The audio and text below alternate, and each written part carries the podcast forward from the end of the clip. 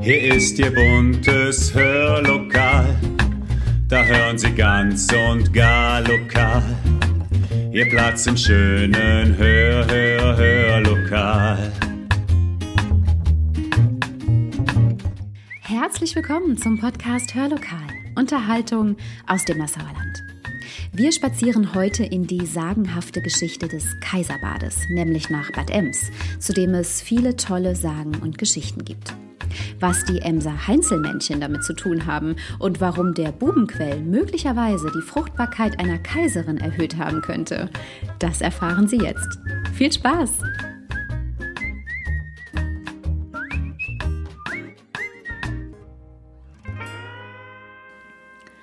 Und damit herzlich willkommen zum heutigen Podcast, in dem ich Sie wieder in die Märchen- und Sagenwelt des Nassauer Landes und auch darüber hinaus mitnehmen möchte. Geschichten aus dem wunderbaren Buch, wo die Lorelei dem Lahnteufel winkt, wo Märchen und Sagen aus dem blauen Land zusammengestellt sind, nacherzählt von Sylvia Hess. Lehnen Sie sich also zurück und genießen Sie den kleinen Ausflug. Jetzt mit dem Märchen Die Emser Heinzelmännchen.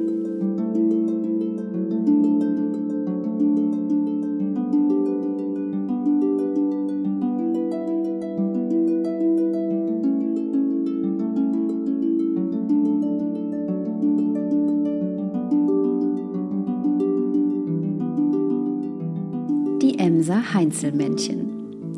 Man erzählt sich, dass fleißige und wohlwollende Zwerge den Bäderberg bewohnen und dafür sorgen, dass den Emsern die Arbeit nie ausgeht. In den alten Zeiten nämlich langweilten sich die Heinzelmännchen bisweilen, hatten genug davon, in ihren prunkvoll ausgestatteten kleinen Bergkammern zu sitzen und den Reichtum der Erzvorkommen zu genießen. So kamen sie auf die Idee, in lauen Sommernächten aus dem Berg zu steigen und sich bei den Menschen nützlich zu machen indem sie flugs einen Stollen tiefer trieben, einem Schuster heimlich das Schuhwerk fertigstellten oder einem Dachgerüst Schindeln aufsetzten. Die Menschen wussten diese Hilfe wohl zu schätzen und bedankten sich bei den fleißigen Helfern, indem sie ihnen regelmäßig Speis und Trank hinstellten und ab und zu auch hübsch anzuschauende rote Röcklein vor die Tür legten. Die Heinzelmännchen nahmen diese Anerkennung wohlwollend an, trugen stolz die neue Kleidung und lohnten es den Emsern, indem sie ihnen den Zugang zu weiteren Blei- und Silberminen zeigten und die Heilquellen sprudeln ließen, denen Ems Ruf und Wohlstand verdankt. Die Heinzelmännchen hatten ihre Freude am Fleiß der Emser, und so geschah es, dass sie sogar am Tage aus ihren Bergwohnungen hervorkamen, die warme Sonne auf den Felsen genossen, die dichten Farnwälder als Tummelplatz benutzten und dabei stets den emsigen Bewohnern des Tales zuschauten, die ihrem Tagwerk nachgingen. Sie bewegten sich ganz ohne Scheu dort oben, denn sie wussten sich ja von den arbeitsamen Emsern unbehelligt. Eines Tages aber änderte sich alles. Eine Emserin, schon lange von unbändiger Neugierde geplagt, kletterte frühmorgens heimlich auf die Felsen und versteckte sich im dichten Farnkraut.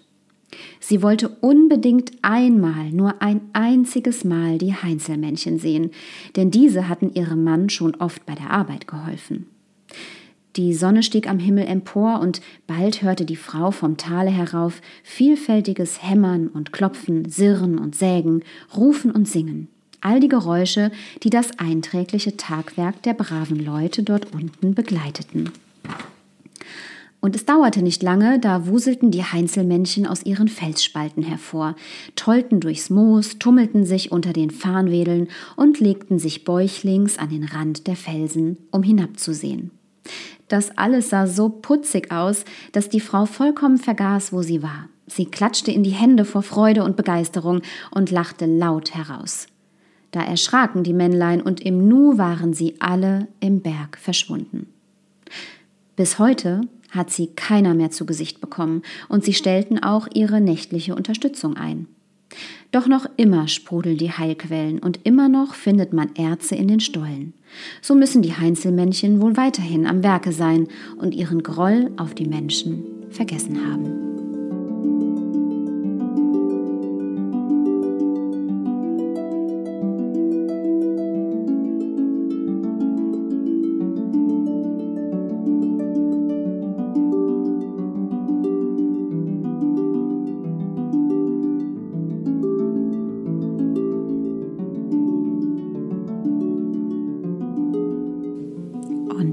Kommen wir zur zweiten Geschichte, in der es um Kaiser Germanicus und seine Gemahlin Agrippina geht.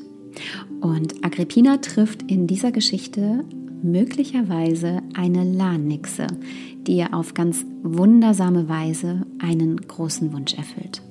Viel Spaß!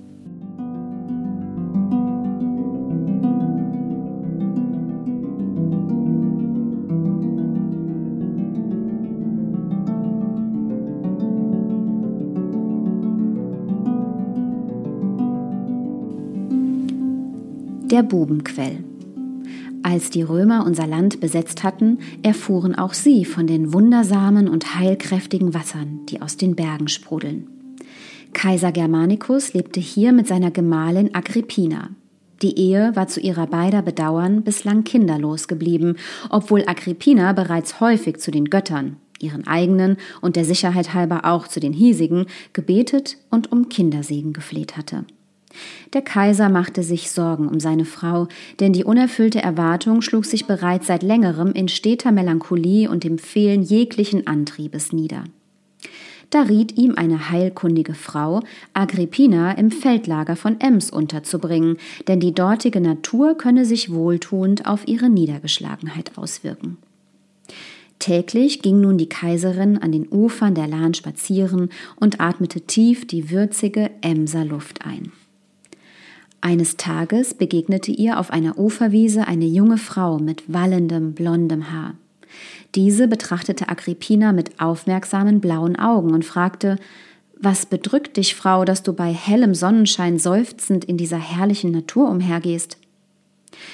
Bei diesen anteilsvollen Worten brach der aufgestaute Kummer aus der Kaiserin heraus. Sie weinte und erzählte der Fremden von ihrem unerfüllten Kinderwunsch.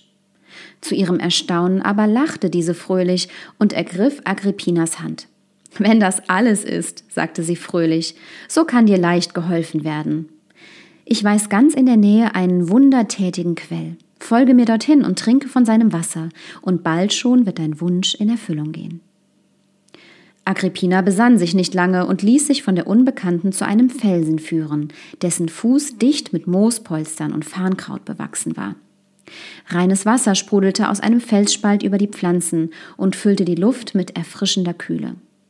Die Kaiserin beugte sich nieder und schöpfte das Wasser mit den Händen, und als sie trank, war ihr, als durch Dränge blauer Dunst, die Erscheinung der Fremden, bis ihr Körper sich auflöste und den Blicken der Römerin entschwand. Da wusste Agrippina, dass sie es mit einer Lahnnixe zu tun gehabt hatte. Täglich kam sie nun zur Quelle und trank von dem Wasser, und es dauerte nicht lange, da wurde sie schwanger. Als Germanicus erneut ins Feldlager zurückkehrte, hatte Agrippina ihm einen Sohn geboren, den sie Caligula, den Soldatenstiefel nannten. Dieser wurde ein grausamer Kaiser und so mancher bedauerte, dass die Kaiserin der Lahnixe begegnet war. Die Quelle aber, der Agrippina die Erfüllung ihres Wunsches zu verdanken hatte, sprudelt noch heute und man nennt sie den Bubenquell.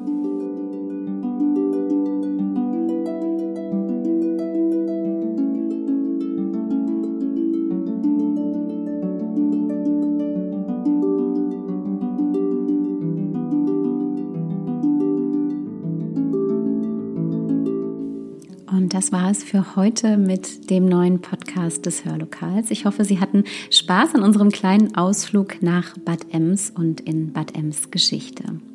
Ich freue mich sehr, wenn wir uns diesen Sonntag wiederhören zum Hörmal. Ich wünsche Ihnen bis dahin eine fantastische Woche. Bleiben Sie gesund und machen Sie es gut.